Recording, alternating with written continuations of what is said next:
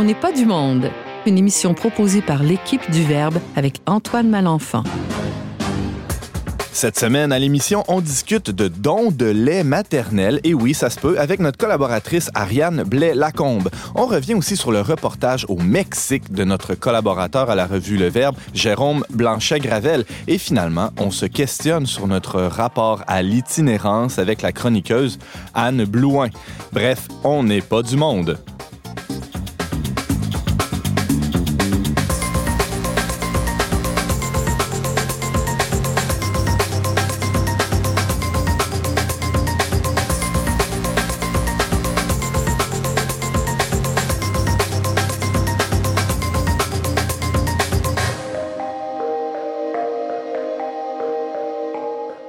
Bonjour à tous, chers auditeurs. Bienvenue à votre magazine culturel catholique. Ici Antoine Malenfant, votre animateur pour la prochaine heure.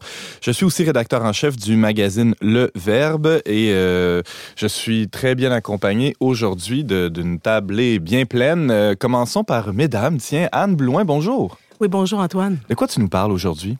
Je parle du phénomène de l'itinérance qui est en croissance euh, au Québec.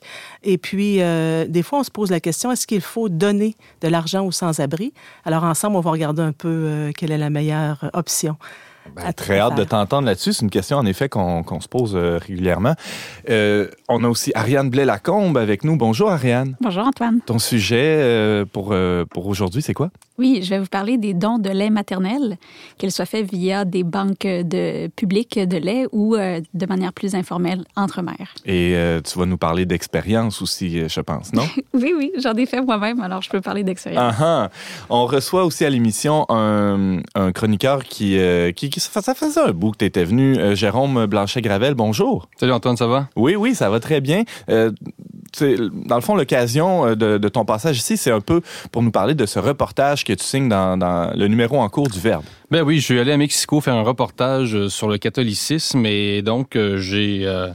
j'ai voulu dresser les contours de ce catholicisme coloré, traversé un peu par une tradition mystique. Mm-hmm. Et donc, j'ai très hâte de vous en parler. On a très hâte aussi. Et euh, comme à l'habitude, On n'est pas du monde, on a avec nous euh, quelqu'un qui n'est pas du monde. Euh, James Langlois, salut. Salut, ouais, j'essaie d'être pas du monde le plus possible.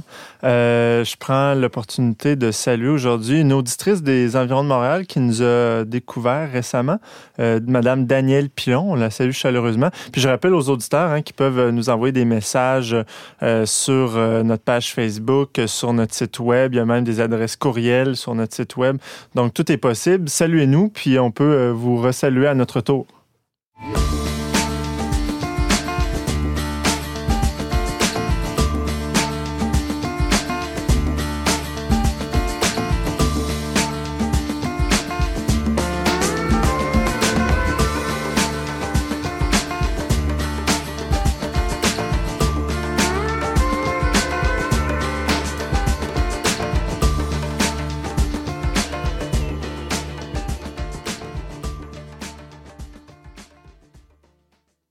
Cet hiver circulait sur les réseaux sociaux une image très touchante d'une infirmière israélienne dans une maternité en train d'allaiter un nouveau-né palestinien. On ne sait pas qu'est-ce qui s'était passé euh, avec la mère du nouveau-né, euh, mais en tout cas, cette photo ben, en a ému plusieurs. Et euh, ben, il paraît que c'est pas nécessaire d'être dans une situation aussi critique qu'un conflit armé, par exemple, pour, pour s'adonner au don de lait maternel. Pour en discuter avec nous aujourd'hui, on a une, spécialiste de la question. Hein, le mot est... Euh, je, je souligne, une spécialiste. Ariane Blais-Lacombe, salut. Allô? Euh, les dons de lait maternel, je le disais, c'est c'est peu connu. Bon, il y a cet, événement-là là, dont, dont, je parlais, mais outre euh, ces, belles images-là, très cute, là, on, sait peu de choses là-dessus. Comment ça? Euh, ben c'est peu connu, c'est peu, euh, peu pratiqué de nos jours. C'est vrai que de temps en temps, dans les médias, on voit apparaître une image, souvent dans une situation assez spéciale, soit dans un conflit armé ou, par exemple, dans un avion, une hôtesse de l'air qui hmm. va allaiter un bébé qui n'est pas le sien pour soulager la mère dont le bambin crie et pleure de faim. mais c'est une pratique qui pourtant était très euh, demeure la norme à travers le monde et euh, à travers l'histoire aussi. Euh, chez nous, en Occident, ça a pris la forme surtout des nourrices à une certaine époque en Europe.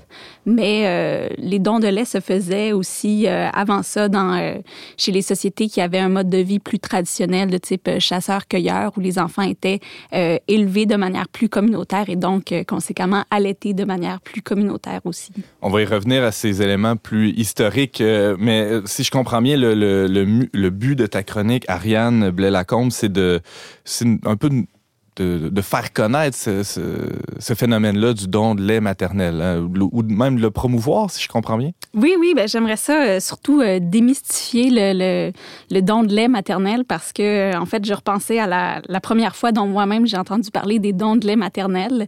Euh, mon bébé était né prématurément, il était à l'unité de soins intensifs néonatal et j'avais pas encore ma montée de lait. Alors, le sage-femme m'a dit Ah, t'aurais pas une amie ou quelqu'un qui a un bébé qui pourrait te faire un don de lait maternel? Puis, oh là là. sur le coup, j'ai comme, euh, je suis restée bête un peu en de donner le lait de quelqu'un d'autre à mon pas de recul, ouais, c'est ça. Puis j'étais vraiment surprise. Je me demandais comment ça se faisait, si c'était, euh, si c'était sanitaire. C'est un peu, euh, mm-hmm. un peu tout un mystère qui entoure le lait maternel. C'est un peu, un peu tabou comme sujet malgré tous les efforts de promotion de l'allaitement. Puis ben, en fait, sur le coup, moi, je n'en connaissais pas à cette époque-là d'amis qui allaitaient, qui étaient assez proches pour faire un don. Et j'ignorais encore toutes les ressources qui existent, tous les moyens dont on a pour se procurer du lait maternel.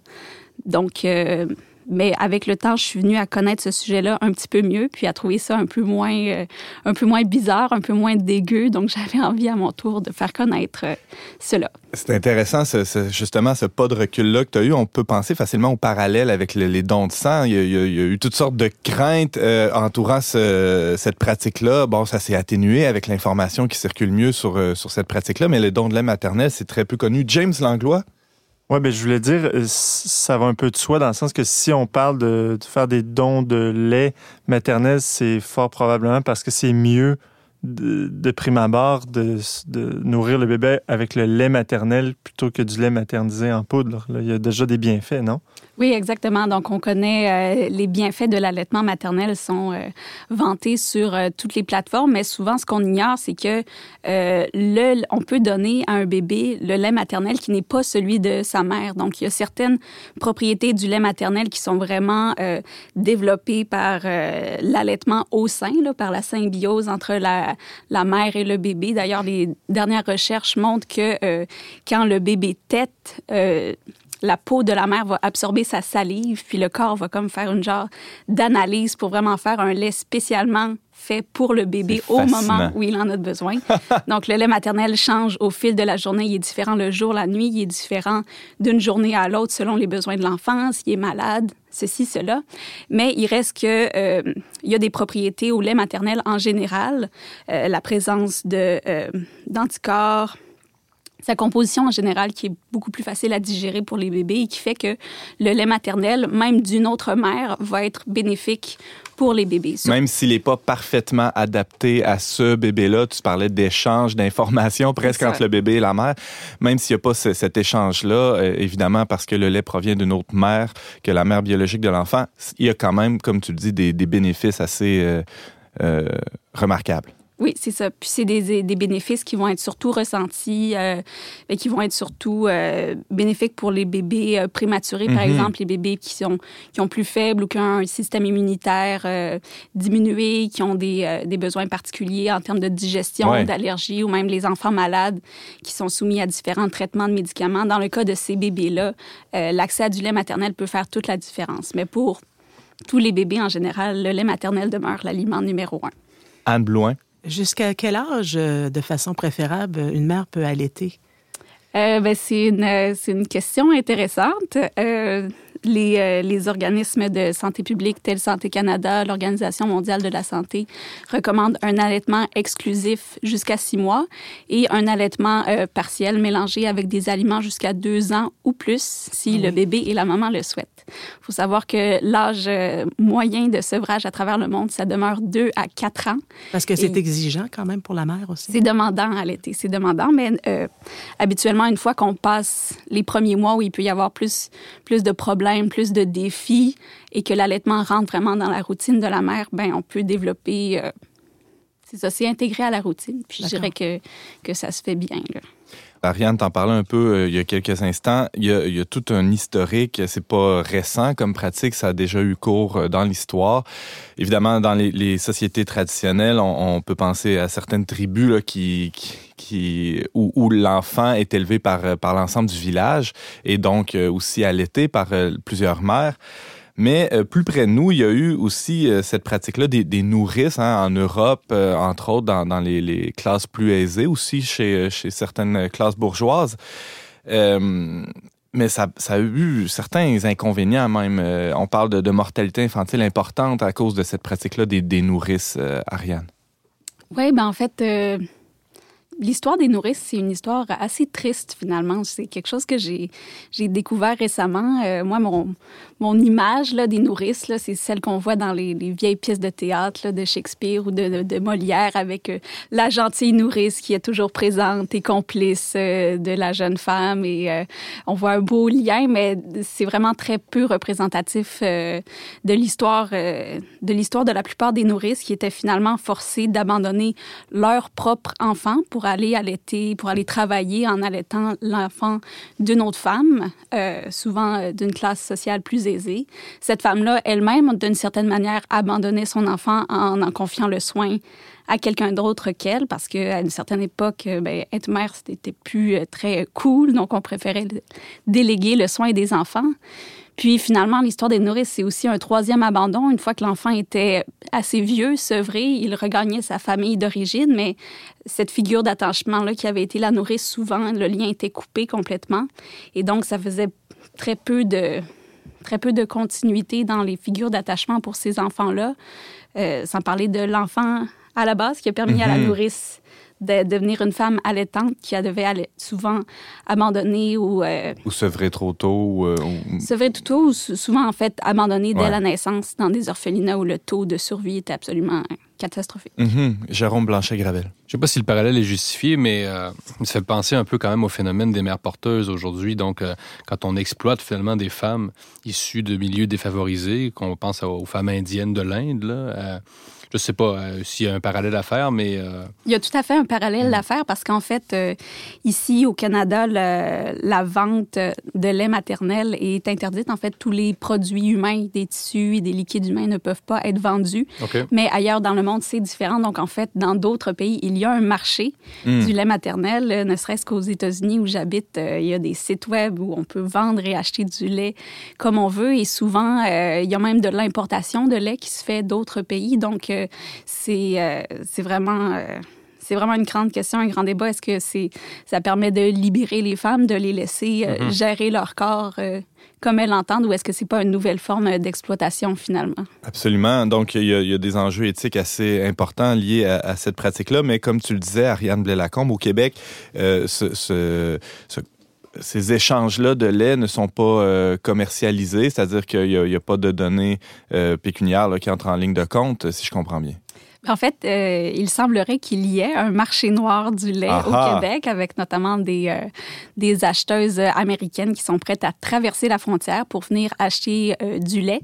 Cependant, les manières les plus communes de se de donner ou de se procurer du lait maternel, c'est d'abord via la banque de lait maternel de Emma Québec, ou encore euh, grâce aux réseaux sociaux, c'est de plus en plus facile d'être en contact avec des mères allaitantes et euh, il y a vraiment des beaux réseaux de solidarité où des mères dans le besoin vont mettre des annonces pour trouver des mères qui seraient prêtes à leur donner du lait ou à l'opposé des mères qui ont un surplus de lait qui vont simplement l'annoncer dans mon congélateur j'ai tant de, de litres mmh. ou d'onces de wow. lait à donner et donc de manière ponctuelle une mère dans le besoin peut aller les chercher et, euh, et ça repose beaucoup sur la confiance, j'imagine, entre les, entre les intervenants. C'est-à-dire, on, on s'assure que, que la personne, justement, euh, comment ben, c'est une, une, question peut-être comment on peut s'assurer que, que, le lait est de bonne qualité ou qu'il n'y a pas de, euh, de maladie, par exemple? Ben, les, les, organismes comme en fait la banque de lait maternel pour euh, devenir donneuse, il faut passer un test médical, un test de sang. Euh, les critères sont quand même assez euh,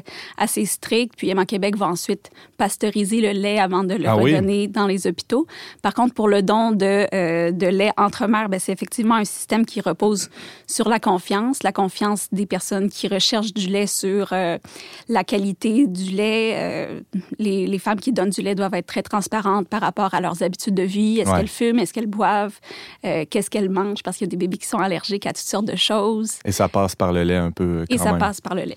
Jérôme Blanchet-Gravel? Oui, ma question, c'est comment tracer la ligne, ou tracer la ligne finalement entre la solidarité saine, le don de lait maternel et finalement cette marchandisation jusqu'au marché noir. Euh, euh, parce que j'imagine que la frontière reste mince, c'est-à-dire qu'on peut le vendre, mais avec des bonnes intentions, mais euh, parce que bon, ce que je comprends, c'est pas, il n'y a pas de législation autour de ça. la ligne, la ligne, la ligne est où? Parce que je comprends que c'est un besoin et je comprends que c'est sain finalement ce don-là, mais quand on tombe dans le marché noir, dans la marchandisation, là, on tombe dans le capitalisme sauvage et dans l'exploitation même. Donc, ben, C'est une bonne question, hein, ouais. C'est une bonne question, c'est une grosse question. Euh, ben, il y a beaucoup de... Il y a certains noms qui se font de femmes qui ont, en fait, qui ont des surplus de lait. Donc, euh, moi, dans le contexte où j'ai donné mon lait, c'est que euh, j'en avais trop. Je voyais qu'il venait à échéance dans un... Ça s'en allait à la poubelle, de toute façon. Ça, ça s'en allait à la poubelle, de toute façon. Donc, je me suis dit, j'aimerais mieux qu'un bébé puisse en bénéficier. Il y a certaines femmes qui demandent une compensation raisonnable pour les, les frais, par exemple, que coûtent les petits sacs d'emballage de lait qui sont étonnamment coûteux ah des, ziplocs très fancy.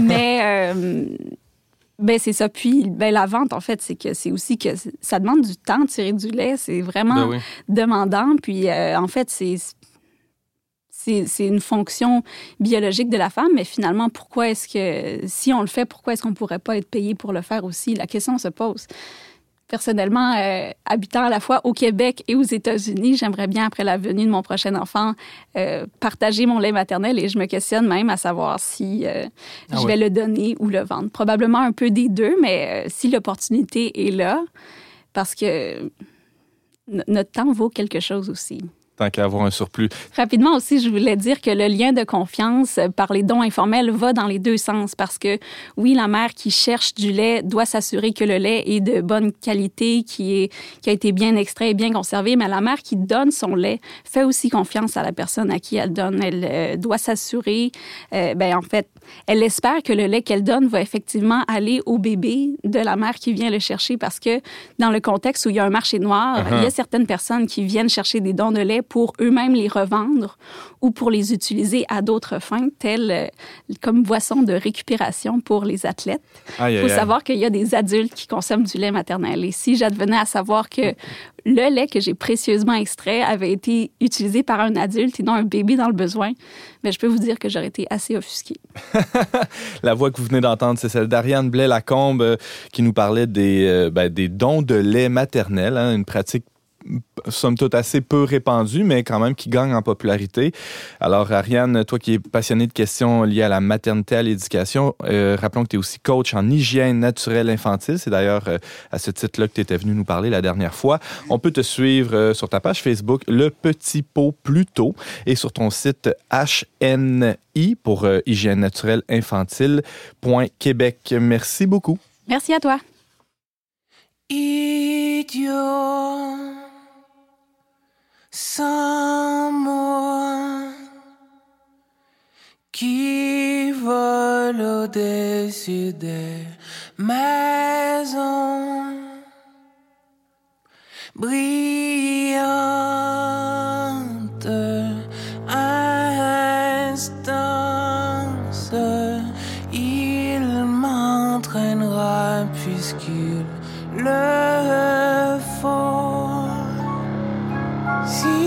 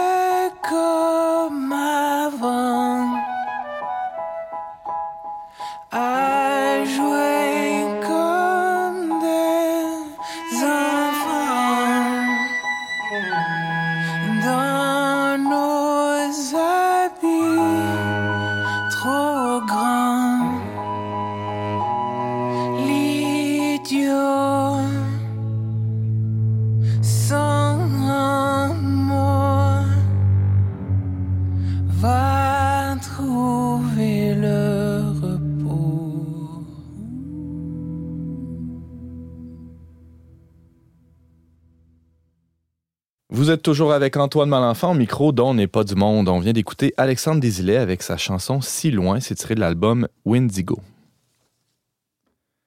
Alors que le débat sur la laïcité fait couler beaucoup d'encre au Québec, il y a un de nos collaborateurs, Jérôme Blanchet-Gravel, qui euh, revient tout juste du Mexique, un pays où l'État et la religion sont officiellement séparés depuis assez longtemps. Euh, bonjour Jérôme. Salut Antoine, re-salut. Re-salut. Euh, alors, c'était pas la première fois que tu allais au Mexique, si je me trompe non, pas. Non, c'était la deuxième fois. La deuxième fois, c'est un pays que tu affectionnes particulièrement, de plus en je pense. Plus, de plus en plus. Oui, pour euh, diverses raisons, mais non, c'est euh, chaque fois, c'est euh, vraiment c'est un plaisir, même que je dirais jusqu'à dire que que c'est extraordinaire. Le Mexique est un Mhm. pays extraordinaire. Euh, je connais plus Mexico. En fait, je connais, en fait, je connais essentiellement Mexico du Mexique. Je dirais pas jusqu'à dire je connais le Mexique, mais je connais du moins Mexico, la ville de Mexico, qui est très méconnue ici finalement. Là. Quand on parle aux, aux Québécois, euh, on s'aperçoit que le Mexique, dans l'imaginaire québécois, canadien, français, c'est vraiment l'île Dorado, la station balnéaire. Et donc, des fois, il faut- Cancun. Ouais, ça. euh, Des- ouais. Donc, des fois, il faut expliquer aux gens non, non, non, je suis allé à Mexico, donc j'ai pas bu de la bière toute la journée sur la plage. C'était pas exactement mon séjour. Et il y a des cathédrales, il y a l'histoire, il y a des pierres. Donc, euh, il faut euh, des fois remettre en question, pas que, évidemment, que les Québécois euh, soient incultes, c'est pas ce que je veux dire, mais vous comprenez que le Sud. L'imaginaire collectif. Oui, pas le, le ouais, Sud, c'est c'est. Sud. Donc, il faut rappeler aux gens que Mexico, d'abord, est une mégalopole, c'est 24 millions de personnes. Dans l'intérieur du continent. Euh, c'est pas côtier comme, comme ville, si je à l'intérieur du continent, très haut dans les montagnes. C'est une Ouais. ville qui est assez fraîche comparativement au climat là, très, très tropical, finalement. Du, euh, je sais pas si c'est tropical, mais le Mexique, on étouffe. là. C'est Mhm. un pays chaud, mais Mexico, c'est c'est agréable à vivre là, côté température. Alors, euh, tu signes, Jérôme Blanchet-Gravel, un article dans le, le plus récent numéro de la revue Le Verbe. Euh, c'est intitulé Métissé serré. Euh, ce titre-là, il fait référence évidemment au fait que le Mexique, c'est un, c'est un pays assez complexe, hein, Oui, dans, le fait que il y, a- il y a un mélange de la culture aztèque pluriséculaire et ben évidemment de, de tous les aspects plus occidentaux là, Oui, qui tout sont- à fait. depuis l'arrivée évidemment des, euh, des Espagnols il y a de cela euh, environ euh, cinq siècles. Alors euh, d'emblée tu nous, tu nous expliques ça dans ton Oui. article Jérôme. Mais écoutez, euh, moi, j'ai essayé de comprendre, euh, de, de comprendre justement euh, ce catholicisme au, Me- au Mexique qui est coloré et comprendre le, le métissage. Ben, en fait, en fait c'est plus ma conclusion. Au départ, on sait, bon, on voit que le pays, effectivement, comme tu le dis, est un pays euh, hybride, c'est-à-dire qu'il y a Mm. les autochtones et euh, il y a les Espagnols. Les- les- ce- moi, je dis que le Mexique, c'est un pays euh, bicéphale, c'est-à-dire que... Et d'ailleurs, euh, le, le- le nouveau... Bicéphale ou schizophrène président- Non, bicéphale. Plutôt bicéphale, oui. oui, tout à fait. Et d'ailleurs, le, nouveau président mexicain, Andrés Manuel López Obrador, qui demande des excuses à l'Espagne pour la colonisation. Et bon, moi, je, Mm. Et moi, moi, je suis un peu sceptique parce que on peut pas, le Mexique peut pas couper la moitié de, lui-même. C'est-à-dire que le Mexique n'est pas moins amérindien qu'espagnol, il n'est pas moins espagnol qu'amérindien. Je veux dire, supprimer une des parties du Mexique et le Mexique n'existe plus. Donc, euh, il y a un équilibre. à- euh, dans cette identité-là. Il faut Mhm. toujours, il y a une dualité dans, dans l'identité mexicaine. Et donc, c'est ce que j'ai essayé de comprendre Ouais. en me rendant sur place pour le verbe et euh, de comprendre ben, aussi comment euh, les Espagnols avaient réussi finalement à implanter un, catholicisme qui est, de, qui est resté en santé, parce que c'est un catholicisme qui, euh, contrairement à ici, il faut le dire, est, est quand même très, très vivant. Euh, et donc, il y a une part mystérieuse.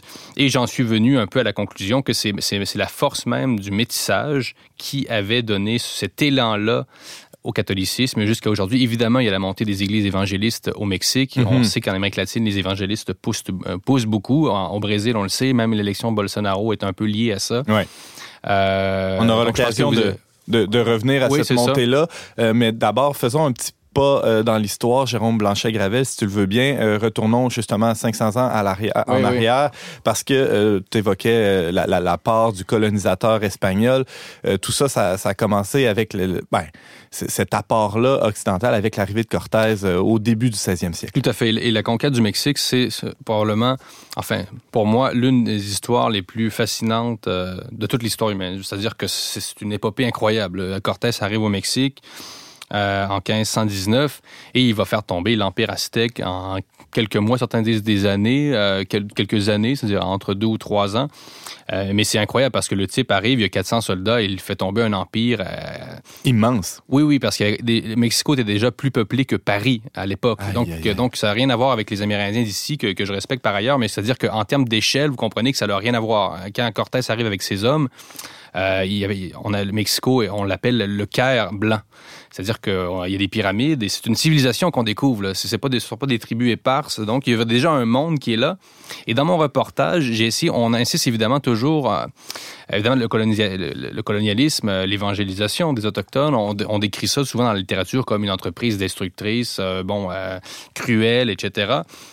moi, j'essaie de relativiser un peu ça. C'est-à-dire qu'on parle, on parle, on parle toujours de la colonisation comme, comme une histoire épouvantable.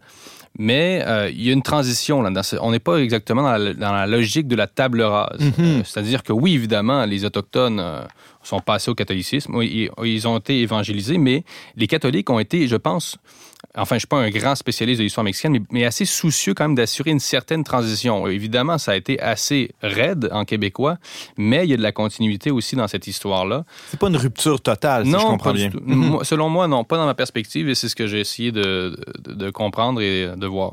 James Langlois on peut quand même dire que le monde aztèque était assez sanglant avec les, sacrifices humains, tout ça. Donc, il y a quand même eu un bienfait de, l'évangélisation, euh, à moins de prétendre au relativisme culturel. C'est le deux pas, deux mesures. Effectivement, les sacrifices humains, on a retrouvé des fosses un peu partout en Amérique latine, ou, euh, je veux dire, des fosses communes avec des enfants qui ont été sacrifiés. Et, je veux dire, des, dizaines et des dizaines des dizaines d'enfants dans, ces fosses-là. Donc, effectivement, euh, les, les Espagnols ont quand même amené une perspective humaniste au Mexique. Bon, euh, c'est sûr que dans certaines universités, ici, on dirait que bon, ça, traduit mon ethnocentrisme que de dire ça, mais euh, moi, je pense qu'il y a du bon dans le catholicisme. Évidemment, cet humanisme-là a été, euh, disons, transposé au Mexique non, non pas seulement dans la douceur, mais que ça a été un peu raide, comme tu le disais, un peu Jérôme Blanchet-Gravel, mais quand même, il y a, eu une, une, force civilisatrice, en tout cas. Oui, tout à fait. On peut pas nier. Et donc, ce que, la stratégie des Espagnols a consisté à, d'abord, partout où il y avait des, temples euh, précolombiens, des temples religieux païens. Mm-hmm. Donc, ils, ont bâti leurs églises euh, sur ces temples-là. Donc, on est quand même, bon, évidemment, on change de religion, mais on est quand même dans la continuité.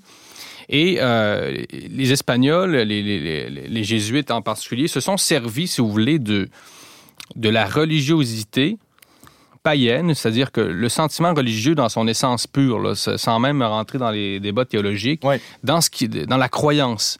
Et ils se sont servis de, des matériaux bruts, finalement, de la croyance pour bâtir par-dessus euh, les croyances euh, précolombiennes. Et souvent, on, parle, hein, on sait qu'ici, le catholicisme a été un peu, euh, on parle de, a été rationalisé par la théologie aussi. Et Vatican II, on sait qu'aussi le fait de ne plus présenter les, les messes en, en latin, euh, il y a eu une démystification du catholicisme et qui peut-être n'a pas servi le catholicisme parce que les gens ont besoin quand même d'un certain mystère. Et mais le Mexique n'a pas échappé à, Vatican II, tout ça, mais on sent très bien quand on assiste aux messes euh, et tout ça qu'on est quand même dans un catholicisme plus mystique quand même qu'ici, là, où vraiment on est allé dans la, standardisation et... Euh, mm-hmm. il, y a, certainement... Euh, Vous corrigerez, hein, si... Non, non évidemment, mais euh, revenons un peu à, cet apport-là, ou ce, génie, si on peut le dire comme ça, des, jésuites, qui est, qui est, assez semblable à celui des jésuites qui ont, qui, ont, parcouru le, le Canada français, ou c'est-à-dire les territoires du nord de l'Amérique, avec un souci d'inculturation assez fort. Et je peux oui, oui, tout à fait. Je peux pas m'empêcher de penser non plus, euh, Jérôme Blanchet-Gravel, à, à, toute l'histoire du catholicisme où finalement, euh, euh, il y, a, eu évidemment l'intégration d'éléments païens de, de, l'Empire romain lorsque le, le catholicisme s'est développé en, Europe. C'est un parallèle qui, qui s'applique aussi évidemment au Mexique. Et, et, les, et plus que ça, les catholiques au Mexique ont encouragé le, métissage mm-hmm. aussi. Donc, on présente souvent le les catholiques dans l'histoire occidentale, coloniale de l'Occident comme euh, des gens qui prônaient limite une supériorité raciale, mais c'est pas du tout ça la réalité, bien au contraire. dire, euh, et le métissage, quoi de plus antiraciste que le métissage d'aujourd'hui avec les débats sur le multiculturalisme, on, on, a, racialisé même la société, on revient à une racialisation. Mm-hmm. mais, euh, mais non, moi je pense que le réel antiracisme euh, réside dans le métissage et le Mexique en est un bon exemple. Et j'espère aussi que le Mexique embarquera pas dans nos dynamiques finalement ségrégatives emmenées par euh, par euh, certains mouvements antiracistes qui finalement racialisent la société. Enfin, ça, c'est un autre débat. Mais dernière chose que j'ai essayé de comprendre, euh, on dit, on dit toujours du Mexique que c'est le pays le plus laïque de l'Amérique Ben justement, c'était ma prochaine question. Jérôme? Blanchet-Gravel, euh, je l'évoquais d'ailleurs en introduction. Oui, en quoi il est si laïque que ça? Parce que là, tu nous parles de, de- du grand catholicisme Oui, non, c'est ça. c'est un, un autre grand paradoxe du Mexique, mais en m'entretenant avec un, avec un sociologue, Saúl Sanchez, de l'Université de Guanajuato, euh, ce qui m'a expliqué, et je pense que son analyse est juste, c'est qu'il y a la société officielle et la société officieuse. hein. C'est-à-dire que euh, les élites mexicaines à la Révolution ont été très, très euh, laïcisants, si vous voulez. Mais dans la population même, on est resté très attaché au catholicisme. Même à Cuba, finalement, un régime communiste, mais qui laisse quand même Une grande place Oui. à l'expression de la foi. dans- Exactement. au niveau, ouais. Donc, euh, on- donc oui, le, clergé a eu la vie dure. On a fait la vie dure au clergé beaucoup au Mexique, Ouais. mais c'est resté quand même le, le- le- le projet d'élite, euh, euh, d'élite intellectuelle, etc. Ils se sont beaucoup inspirés de la pensée républicaine, les libéraux mexicains au 19e siècle, mais il y a encore la- cette différence-là entre la société et les élites. Euh, bon, c'est évidemment, c'est une... euh, c'est une différence qu'on observe aussi dans dans d'autres sociétés occidentales, mais au Mexique, c'est apparemment, c'est encore plus profond. Donc, euh, James Il, Langlois. il y a dû sans doute y avoir un rééquilibrage, hein, parce que les premières lois laïques en 1925, là, on a fermé des églises, on a abattu des prêtres, tout ça. là, J'imagine que quelques décennies après, ça s'est calmé, puis là, on est arrivé à un équilibre entre justement le, le- le pouvoir laïque puis le peuple. Oui, oui, je pense. Et, et on peut pas faire, je veux dire, euh, même les, les entreprises euh, communistes les plus radicales ont jamais réussi à éradiquer la, la foi, euh, qui sont en Russie même. Donc, euh, en Pologne, etc. tout à fait. Donc, je pense que c'est un peu le même phénomène. Donc, euh, on peut essayer d'éradiquer des religions, enfin, une foi aussi, euh, aussi forte que celle de- du Mexique, mais non, on- c'est un projet qui, qui- qui est vain. Je veux dire, c'est pas comme ça que ça fonctionne. Et puis, euh, et, euh, et donc, euh, c'est magnifique. Le catholicisme au Mexique est un beau catholicisme, je trouve. Jérôme Blanchet-Gravel, il nous reste euh, à peine quelques minutes. Tu, tu évoquais un peu plus tôt la montée des églises évangéliques. Oui, oui, oui, autre phénomène. Oui, comment ça s'est vécu sur le terrain? Qu'est-ce que tu as pu observer? Mais il y a une concurrence, évidemment. Les catholiques mexicains se sentent un peu quand même menacés. Et quand on se promène même aux Zocalo, la, place du, du- la place de la Constitution, donc la, la place célèbre où il y a la cathédrale métropolitaine, qui est un peu le Notre-Dame de Paris des Mexicains, Uh-huh. ben, je veux dire, il y a des preachers avec des micros. Et des- tu vois que la, concurrence, elle est même visible. Et là, on distribue des tracts, ce sont des témoins de Jéhovah, ce soit des, ce sont des baptistes, tout ça. Donc, on sent que ça pousse. Ça pousse partout, mais les catholiques résistent encore, ils tiennent le fort, comme on dit encore, aux- comme on dit. Donc, euh, enfin. Mais c'est sûr qu'en Amérique latine, aucun pays n'est épargné par la montée des évangélistes. Ça, c'est une réalité. là. Et c'est peut-être pas euh, étranger au, fait, en fait, ce- ce- ce- ces catholiques-là qui tiennent le fort, à le fait que le, le pape François soit allé euh, Aussi. les, les visiter Aussi, en oui, oui. 2016, si je me trompe pas, en février. Euh, il est allé aussi se, se recueillir auprès de la, euh, de, de, à- au sanctuaire Notre-Dame de, de Guadalupe, Ben oui, la fameuse Vierge. la ouais. fameuse Vierge. qui- Métissée, hein? qui- euh, oui, en effet, c'est intéressant ça, ce- cet élément-là qui est apparu à un jeune euh, Indien, un jeune euh, Mm. euh, au, au 16e siècle, encore une fois. Jean-Paul II, hein, qui l'avait consacré patronne de l'Amérique. C'est vrai. Je le mentionne. James Langlois. À ce titre-là, la Vierge de Guadalupe, c'est impressionnant comment tous les Mexicains ont une, une espèce de dévotion euh, populaire hein, pour elle, même ceux qui vont pas à l'église. Nous, on pourrait pas faire ce... Même ici au Québec, on n'aurait pas l'équivalent euh, de parler de que ce soit Saint, euh, Sainte-Anne ou de Saint-Frère André ou de Saint-Joseph. Euh, Il y a des gens ici, mais là-bas, c'est comme... C'est une, ro- c'est une rockstar. Ah oui, c'est ça. Euh, La Vierge euh, Guadalupe, c'est c'est incroyable. Je veux dire, on la voit tatouée, Ah ouais. euh, on la Ouais. voit sous forme de graffiti dans des, dans des coins plus ou moins fréquentables de Mexico.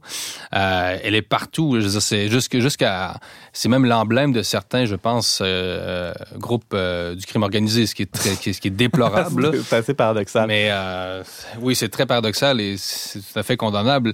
on mais, n'est pas à euh, un c'est- paradoxe près Non, avec non, euh, la- l'expression de la foi au, au Mexique. Euh, euh, Jérôme Blanchet-Gravel, c'est tout le temps qu'on avait, mais merci beaucoup de Merci nous avoir euh, fait part de, de ce reportage que tu signes dans le, le plus récent numéro de la revue Le Verbe. C'est intitulé Métissé Sarré. On peut aussi le consulter sur le verbe.com. Rappelons, Jérôme Blanchet-Gravel, que tu es aussi euh, auteur de, de quelques livres, dont le plus récent, La face cachée du multiculturalisme, est publié aux éditions du CERF. Tu es aussi chroniqueur pour Causeur et euh, t'entendre comme chroniqueur à Cube Radio.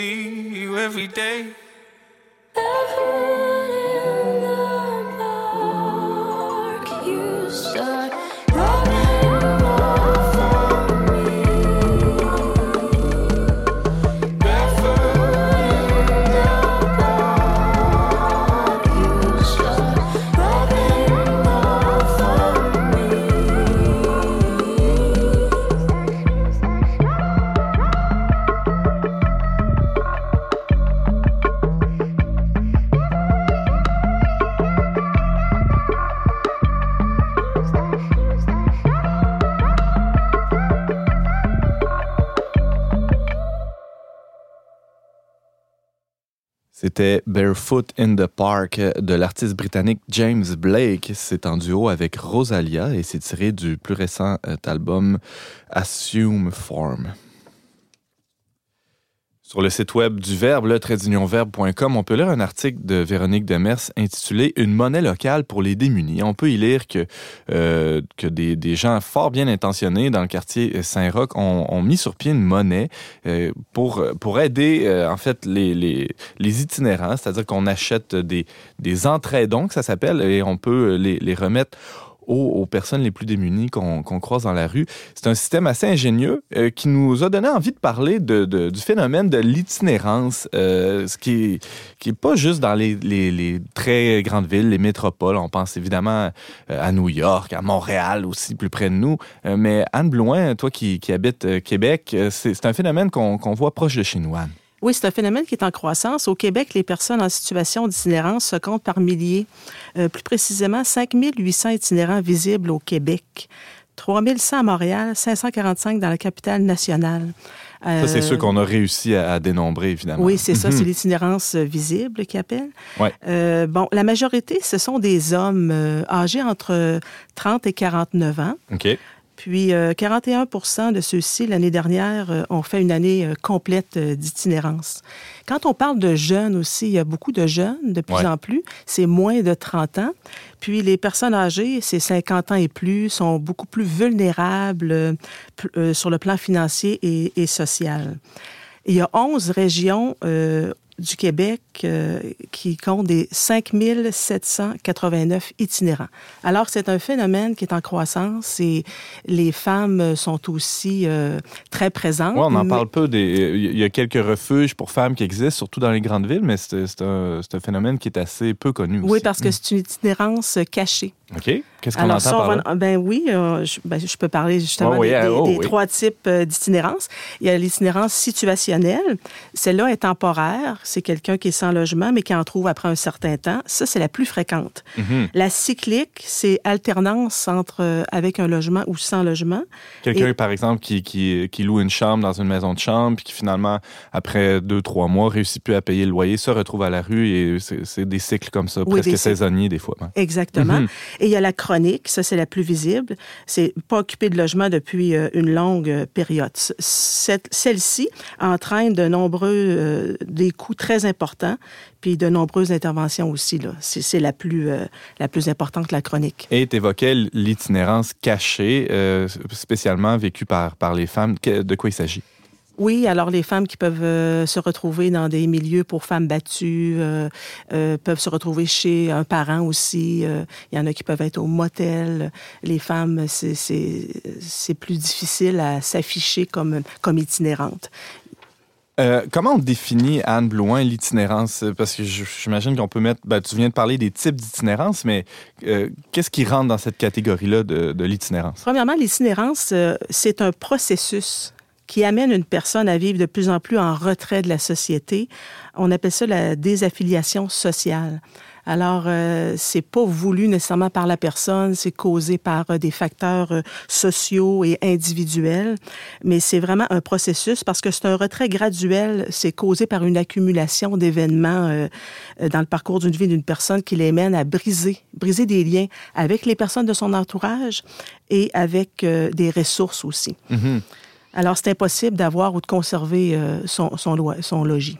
Évidemment, on pense euh, tout de suite à la perte d'un emploi, une faillite, une séparation. Un C'est ça. euh, euh, oui, euh, Ces genres d'événements qui, s'ils s'accumulent, peuvent mener la personne à, à l'itinérance. oui. Quand on parle des facteurs de risque sociaux, la pauvreté, difficulté ou impossibilité d'accéder à un logement abordable, un isolement social causé par, ça peut être des troubles mentaux, Mhm. individuels, ben, il y a beaucoup aussi de dépendance, de toxicomanie, perte d'emploi, rupture. On peut retrouver des gens qui sont dans la rue, mais qui avaient vraiment un bon poste, euh, qui avaient une famille, qui étaient entourés et qui se retrouvent à la rue dans le processus d'une suite Ouais. d'événements douloureux qu'ils ont vécus. James Langlois. Euh, tantôt, Anne, tu disais que c'est un phénomène qui est en recrudescence au Québec. Est-ce qu'on sait un peu les causes ou euh, tu parlais des logements? Est-ce que la il y a une crise des logements actuellement qui pourrait.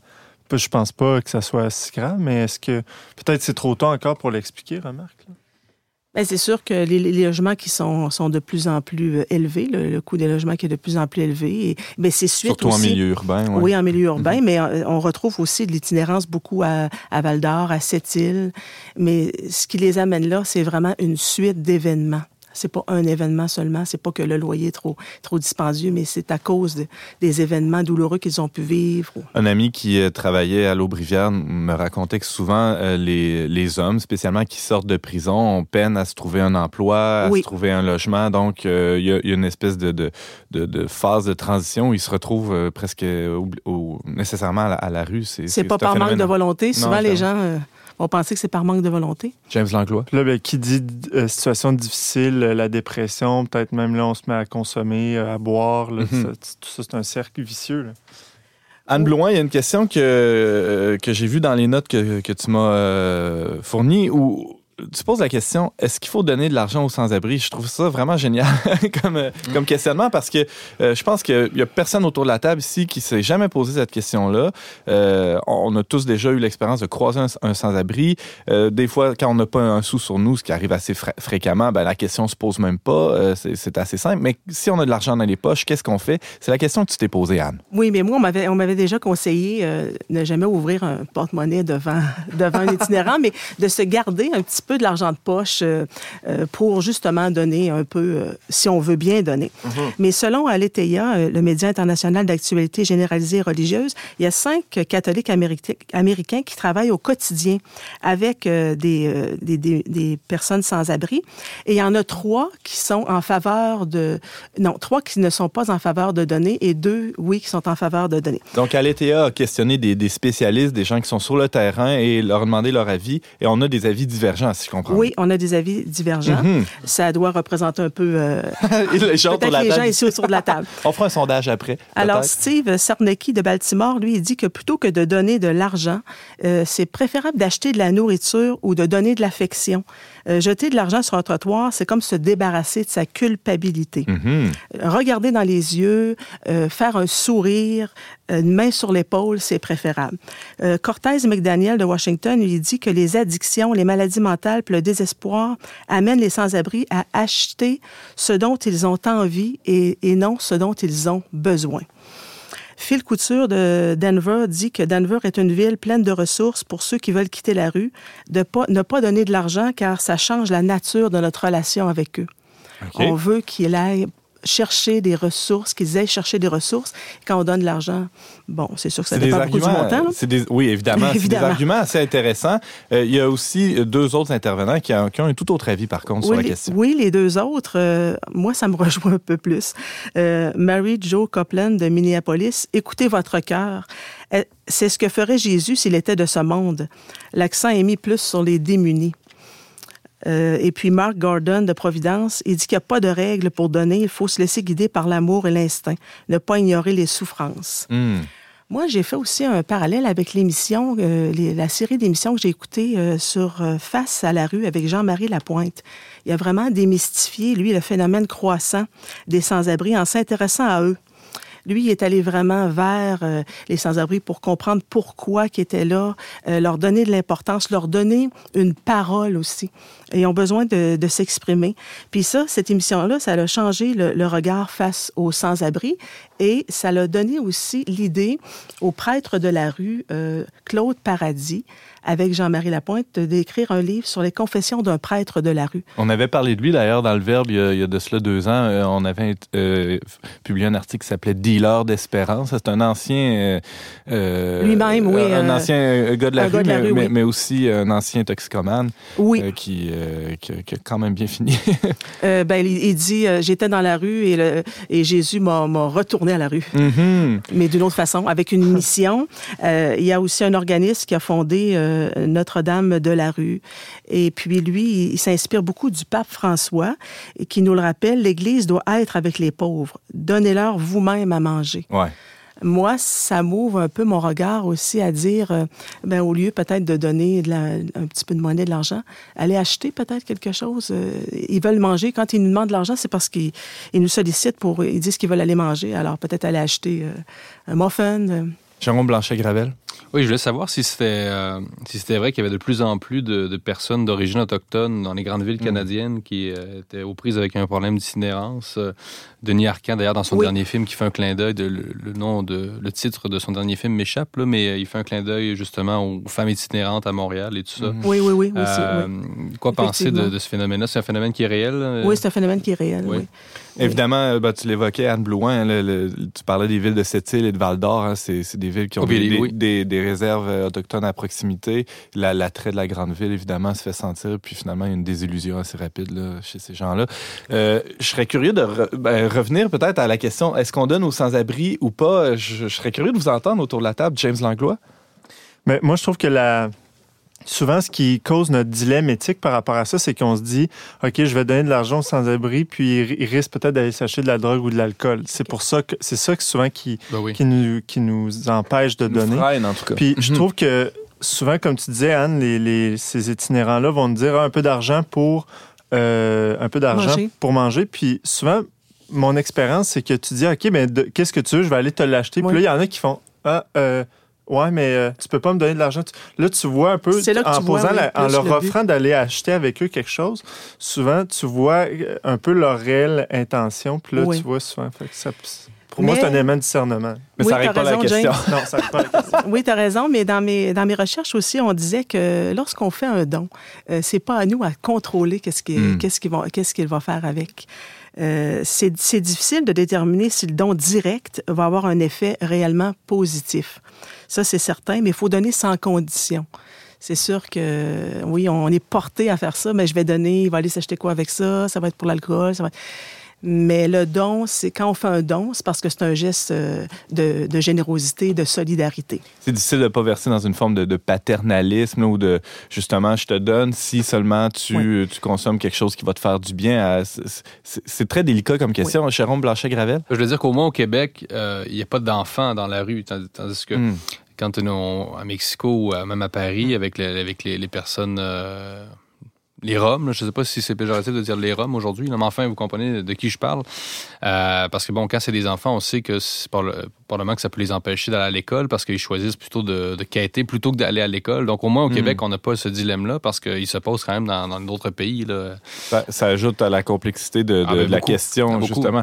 Euh, James? Non, c'est ça, c'est intéressant parce que tu parles des, des Roms, des Gitans en Europe, là, puis euh, ça explique pourquoi les gens passent euh, aussi rapidement. Parce que moi, j'étais naïf, j'étais arrivé en Europe, j'ai commencé à vouloir aider les, les, les mais en fait, je savais pas, mais on se fait arnaquer solide, là. Puis à un moment donné, tu te dis plus jamais, plus jamais. Fait que tu t'embarques plus là-dedans. Mais c'est surtout qu'ils vont pas à l'école. Donc, euh, je veux dire, pour se sortir d'une situation, on sait l'importance de l'éducation. Donc, euh, enfin, à Mexico, ça, on m'a dit souvent, les Mexicains me disaient, non, non, ben, j'ai acheté des, des, des, des des, des, peanuts, là.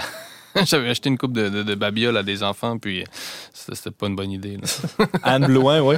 Oui, la ministre de la Santé et des Services sociaux, euh, Mme Danielle euh, McCann, dit qu'une personne itinérante est de trop. Euh, ce sont des femmes et des hommes dont il faut s'occuper. Et euh, dans ma documentation, euh, je, je voyais que le budget 2019-2020 il y, a, il y a eu 30 millions d'attribués par année pour bonifier le programme d'aide de soutien aux organismes dans ce domaine. Parce qu'il en existe des organismes Alors, qui, il qui- existe des qui organismes- accueillent les- les- ou Oui. qui aident les personnes en situation Et d'itinérance. moi, ça m'a sensibilisé aussi à dire, euh, oui, un, un petit don direct, que ça peut peut-être soulager la conscience, mais faire un don à des organismes, Mhm. là, c'est vraiment un pas de plus. qui offre un toit, qui offre des repas chauds à ces personnes-là. C'est une aide assez efficace et qui, euh, justement, qui porte des fruits. Oui. Euh, Il y, a- il y a des questions aussi de, ben, d'offrir de la nourriture, mais tu, tu parlais de, de gestes d'affection, peut-être même aussi d'a- d'avoir, de prendre le temps d'avoir un dialogue avec ces personnes-là, ou même de les inviter à, à, ben, à notre table ou à une table, en tout cas, euh, certainement, c'est, c'est quelque Moi, chose ça, ça qui peut serait être pas de plus vraiment, ce qui serait... est engageant, mais ça qui serait engageant, mais Mhm. pour eux, c'est sûr que ce, ce serait assez euh, extraordinaire. Ariane Blais-Lacombe. Oui, j'avais un ami qui avait une solution assez originale euh, pour ça. Euh, lui, il n'était pas particulièrement fumeur, mais il avait toujours un paquet de cigarettes. Puis quand il croisait un sans-abri, il lui offrait une cigarette, puis il la fumait avec lui, puis il échangeait un petit peu. Il demandait c'est quoi ton nom, est-ce que tu Mm. passes une bonne journée, Euh, des choses comme ça. Donc une manière de, de créer du lien. Puis il dit on se rend pas compte, mais des fois, je suis peut-être la seule personne à qui cette personne va parler pendant la journée. Mm. Puis donc, ça peut être une autre manière Absolument. aussi. Peut-être une autre idée aussi pour les femmes dans la rue. On n'y pense pas nécessairement, mais les femmes ont des besoins euh, d'hygiène assez particuliers. Puis, euh, nous, les femmes, on a souvent dans notre sacoche une serviette sanitaire, un Oui. tampon, puis on n'y pense pas, mais c'est quand même des produits euh, qui sont pas Dispendieux aussi. assez dispendieux, pas toujours facilement accessibles. Puis donc, simplement de donner ça euh, au suivant, une personne dans la Oui. rue, ça peut euh, beaucoup aider. Wow. Effectivement. Euh, surtout, euh, ce qui est important, euh, l'abbé Paradis le, le- le répète beaucoup, ne pas les ignorer. Mm. Parce que ce sont des personnes, euh, il faut leur porter une considération parce que c'est ce qui leur redonnera la dignité et le respect humain dont, dont cette personne-là a droit. Euh, on comprendra que quand on est rendu dans la rue, euh, c'est sûr que je pense bien que l'estime de soi euh, doit être euh, très, très, très basse. Mm. Alors, euh, un simple regard, comme tu disais, euh, leur demander tu as besoin de quoi, surtout en- entre femmes, on peut être solidaire aussi. Euh, je pense que c'est c'est déjà un pas de plus dans, ce phénomène qui, est- très alarmant. Et au lieu de trouver que c'est une situation qui est, acceptable, ben, qu'on tolère cette situation, ben, c'est au moins de, de faire une petite part. Puis en cette semaine sainte, j'aimerais terminer là-dessus. Euh, Laissons-nous interpeller par ce passage de la Bible qui peut s'appliquer aux sans-abri, selon moi. Euh, J'ai eu faim, vous m'avez donné à manger.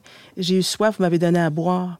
Chaque fois que vous l'avez fait au plus petit d'entre les miens, c'est à moi que vous l'avez fait, en Matthieu 25, 35, 36. Anne Blouin, merci beaucoup. Tu nous parlais de notre euh, rapport à l'itinérance, de l'itinérance elle-même aussi. Tu es chroniqueuse régulière à On n'est pas du monde et euh, tu rédiges euh, assez régulièrement aussi des articles pour la revue Sainte-Anne. Merci d'avoir été avec nous. Merci.